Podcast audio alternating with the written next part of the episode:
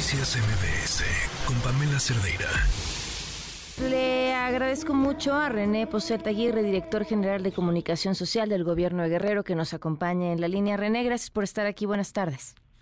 Hola Pamela, muchas gracias a ti por el espacio. Bueno, primero lo importante, ¿cómo vamos? ¿Cuál es el estatus en este momento de la situación en Acapulco?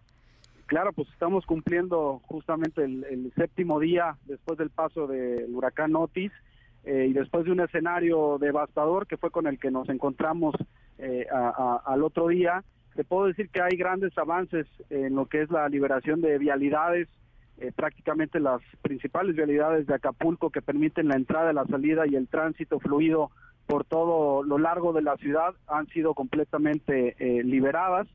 Decirte también puesto que esto ha permitido que la ayuda llegue de manera más organizada, más fluida y eh, pues, se ven grandes avances al grado que ya alguna la banca comercial por ejemplo con algunos de sus bancos ya está eh, pues preparándose para la reapertura de algunas sucursales también algunos centros comerciales eh, de los más grandes aquí en Acapulco pues ya están previendo también que en unos 10 15 días puedan reaperturar sus, sus sucursales y comenzar con el reabastecimiento de sus productos para ponerlos a la venta. Entonces que el panorama eh, eh, es esperanzador en ese sentido y bueno, se debe a los trabajos constantes permanentes que se mantienen por los tres órdenes de gobierno. Oye, René, eh, pensar en 10 a 15 días abrir tiendas de autoservicio es encontrar una forma de alimentar a una población tan grande como la de Acapulco durante esos días mientras no esté. ¿Cómo van? estuve allí el domingo y la respuesta de mucha gente era no hemos recibido ayuda o es la primera despensa que recibo. Sí, por supuesto. Comentarte que pues, las dimensiones de, las afectaciones producidas por eh, Otis no permitieron que lo, prácticamente los dos primeros días tuviéramos nosotros la movilidad eh, necesaria o la deseada para poder llegar a todas y cada una de las colonias afectadas. Prácticamente todo estaba obstruido, no había señal de internet, no había eh, telefonía, eh, las vialidades, como te repito, estaban obstruidas. Entonces, esto dificultó que el inicio pudiera eh, de alguna manera la población sentir la presencia de los de los trabajos y de las acciones que realizaban los tres órdenes de gobierno. A partir del tercer, del tercer día eh, fue fluyendo todo de, eh, de mucha mejor manera y comentarte con la habilitación de siete comedores, de albergues, pues se ha dado, se ha hecho frente, perdón, a esta necesidad tan sensible de la población. Tenemos 35 pipas eh, que están suministrando agua potable eh, a toda la población y se hace un esfuerzo muy grande para llegar y avanzar cada día más. Hoy otro de las eh, preocupaciones de la gente era el tema de seguridad. Todas coincidían en que en la noche se, se atrincheraban a proteger sus casas y, y, y sí, te lo digo, al domingo pues no se veían eh, suficientes elementos mm, o elementos eh, de, que estuvieran resguardando la seguridad, salvo elementos de la Marina resguardando puntos estratégicos, pero no, pero no así los hogares de las personas.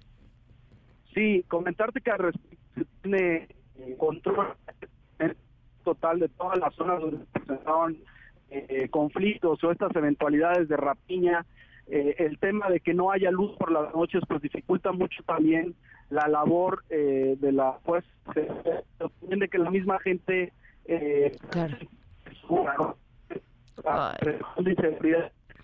La proyección del trabajo que está realizando la CFE, eh, la proyección es que el día de mañana que restableció al 100% el suministro de la energía eléctrica y poder contar ya con mayor presencia de luz y de este servicio en todas las colonias, lo que también, por supuesto, las labores de seguridad que ya están desde hace tres días en control los accesos de la ciudad los puntos donde se presentaron Claro, René, no sé si te estés moviendo, pero te pediríamos que no lo hagas porque de pronto alcanzamos a perderte y hay una serie de preguntas que me parecen pertinentes.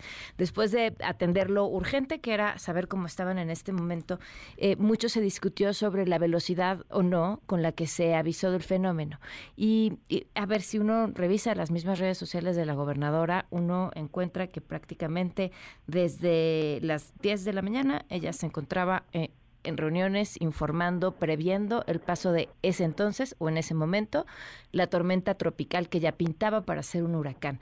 Eh, la gente en Acapulco dice, sí, sí supimos, pero nunca entendimos esta magnitud. y compañeras que estuvieron en, el centro de convenciones, donde estuvo el mismo secretario de gobierno eh, de la entidad, decía 7, 8 de la noche, sin ninguna sensación de urgencia sobre lo que a esas horas ya se sabía era una huracán categoría 5 con comercios abiertos, restaurantes abiertos. ¿Qué falló? Bueno. Ok, tenemos ya problemas con la comunicación. Vamos a ver si es posible restablecerla. Eh, esa eh, pregunta me, me, parece eh, pertinente. A ver, René, ¿ya nos escuchas? No sé si alcanzaste a escuchar mi pregunta, René. Sí, sí. Ah, perfecto, te escuchamos. Lo que pasa es que te comento rápido, estoy detrás de una antena satelital. Perfecto, no, no, entiendo, entiendo, entiendo. Listo. Eh, comentarte que sí, efectivamente, hubo una campaña de varios días este, atrás por los protocolos mismos de protección civil que así se activan en el eh, cuando se pronostican lluvias o algún tipo de fenómeno meteorológico pero eh, nada podía predecir el cambio tan brusco de categoría, porque incluso llegamos al martes, al día martes, con el pronóstico de que era una tormenta y fue eh, evolucionando de una manera drástica, pasando de tormenta a categoría 5 en tan solo 8 horas. Entonces, eh, los especialistas han calificado este fenómeno como atípico, han calificado este fenómeno como un parteaguas en la manera de pronosticar los fenómenos meteorológicos. Creo que no es eh, el tema si, si se avisó o no se avisó, porque la evidencia está en que se avisó. El tema es cómo nos anticipamos en próximos escenarios como este para poder eh, advertir con mayor certeza cómo actuar. la prevención está, la prevención estuvo, perdón, Creo que la gente estuvo resguardada, pero no fue suficiente. El paso fue devastador. No importa que estuvieras en una casa. Yo lo viví, muchos lo vivimos. Rompió todo lo que había a su paso, entonces no había prácticamente un lugar seguro al 100%. A ver, eh, eso es importante. Eh, quiero leer, un, es el Boletín Meteorológico General del 24 de octubre del 2023, emitido por Protección Civil de Guerrero a las 8 de la mañana del 24 de octubre y prevé eh, la trayectoria que dice así, describiendo una trayectoria que representa alto riesgo para Guerrero. 8 de la mañana. O sea, sí se estaban preparando. Insisto, yo no estoy diciendo que no le hayan avisado a la gente porque la gente lo confirma. Pero sí, pero sí me llama la atención que a las 6 de la tarde, olvídate del Centro Nacional de Huracanes, la Coordinación Nacional de Protección Civil habla ya de un huracán categoría 4 y eso no estaba siendo comunicado, al menos no a esa hora. Eh, para la gobernadora fue una hora y cuarto después que habló de, esta categoría 4 en sus redes sociales. O sea, esta magnitud no se comunicó de forma clara a los habitantes y me encontré con habitantes pasada, pasado el huracán, cinco días pasados el huracán, sin saber, claro, porque no hay comunicación. ¿En dónde están los refugios? En dónde me atiendo si tengo un problema de salud, en o sea, este, esta es la parte que siento que, que no se dijo y no se transmitió ese sentido de urgencia. Estamos hablando de la de cuestión de horas para comunicar a, cerca de un millón de habitantes. Las redes sociales eh, ante escenarios como estos pues no resultan suficientes, pero te puedo decir que las patrullas, tanto del municipio como del estado, realizaron perifoneo ya de manera... Sí, sí, sí, insisto, no estoy diciendo que no lo comunicaron, lo comunicaron, la gente lo sabía. No comunicaron el tamaño, me, me parece, pero eh, previo a eso, eh, sí quiero preguntarte porque entendemos y, lo, y hay evidencia de que desde la mañana la gobernadora se reunió y estaba atenta a ese tema, eso de eso hay evidencia, es indiscutible. Eh, ¿Cuál es? Y tú me decías, desde días antes estábamos preparados porque lo hacemos siempre. Esa preparación ¿qué implica? O sea, sabiendo que viene una tormenta tropical o lluvias muy fuertes o algo que puede acabar con instalaciones de telecomunicaciones, ta, ta, ¿qué es, qué se hace en esa preparación? ¿Qué es lo que hicieron? De manera este, muy general se activan los refugios y los albergues para poder recibir a la gente, se les invita a hacer uso de ellos, a salir de las zonas de riesgo. Eh, se hace una gran campaña de difusión. Repito, yo entiendo, entiendo el punto que planteas, solamente repetir, el cambio tan brusco no permitía eh, poder informar, digamos, en su totalidad a la ciudadanía, que si bien, te repito, creo que se resguardó, pero es, es el primer huracán que toca así en Acapulco en toda su existencia. Creo que nadie dimensionaba cuando tú le decías, vienen vientos mayores a 300 kilómetros por hora, lo que esto significaba. No había eh, antecedente alguno y creo que la ciudadanía en ese sentido también se vio sorprendida, como muchos, al pensar que en un eh, que su casa podría estar segura porque jamás había sucedido algo así, y ese es donde hay que trabajar mucho la cultura de la prevención.